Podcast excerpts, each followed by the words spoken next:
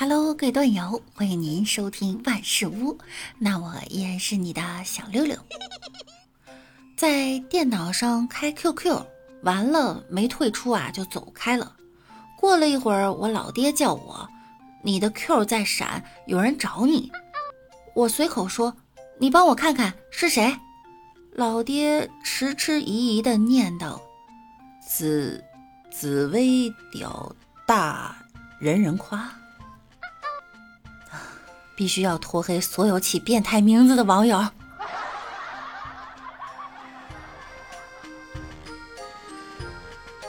我发现学习学不进去，无非有五个原因：一手里有个手机；二心里有个傻逼；三旁边有个逗逼；四智商不在服务区；五窗外有台挖掘机。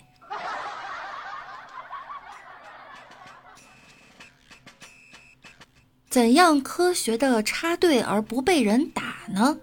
和朋友一起去排队，比如你排第十位，朋友排第九位，那你先插到朋友前面，那你就是第八位了。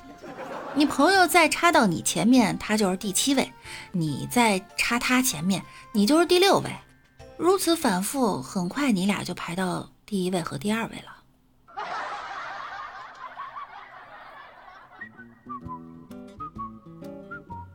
二货老婆刚出门几分钟又回来了，我就问他怎么回事，他说忘带钥匙了，回来拿。我说可是我没起床给你开门啊。老婆说门没有关。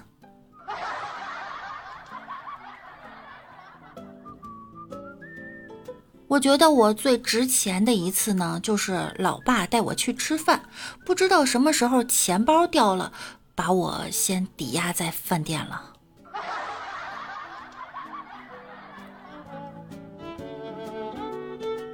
公司新来一个女同事，说话总是嗲声嗲气的，听得我们浑身鸡皮疙瘩呀，心里很是不爽。一天刚下班时，我们正聊得高兴时，她来了句：“听你们说话，我就不爽。”我说：“光说话就能让你爽，那还要男人干嘛？”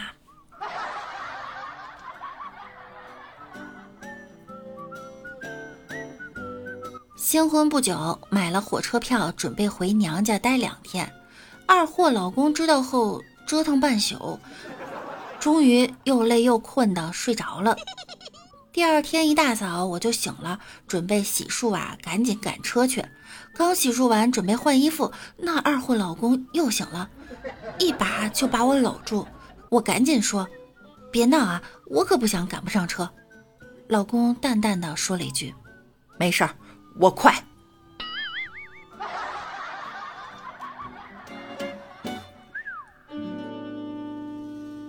养了半个月的小鱼死了，我伤心极了，心想啊，一定要给他办个隆重的葬礼。埋土里吧，怕猫挖；水葬吧，怕沉下去被螃蟹夹。再三考虑后呢，决定给他办个火葬。于是抱来柴火和打火机。谁知道他妈的越烤越香！不说了，我在忏悔呢。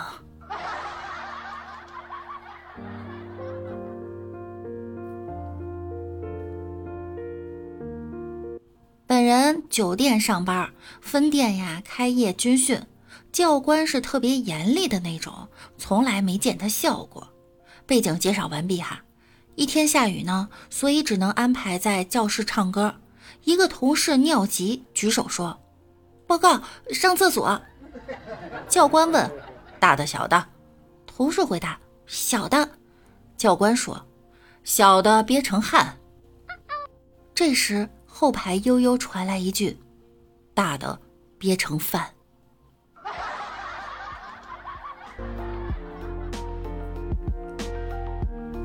昨晚和朋友一起唱歌，我问他。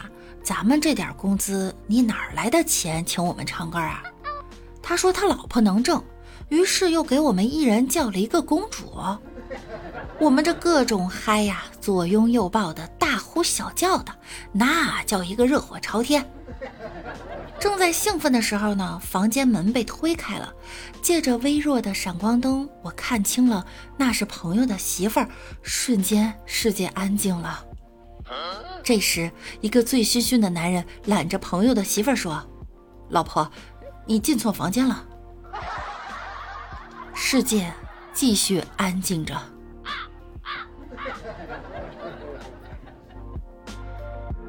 好啦，本期节目到这儿就要结束了，我们下期见喽，拜拜。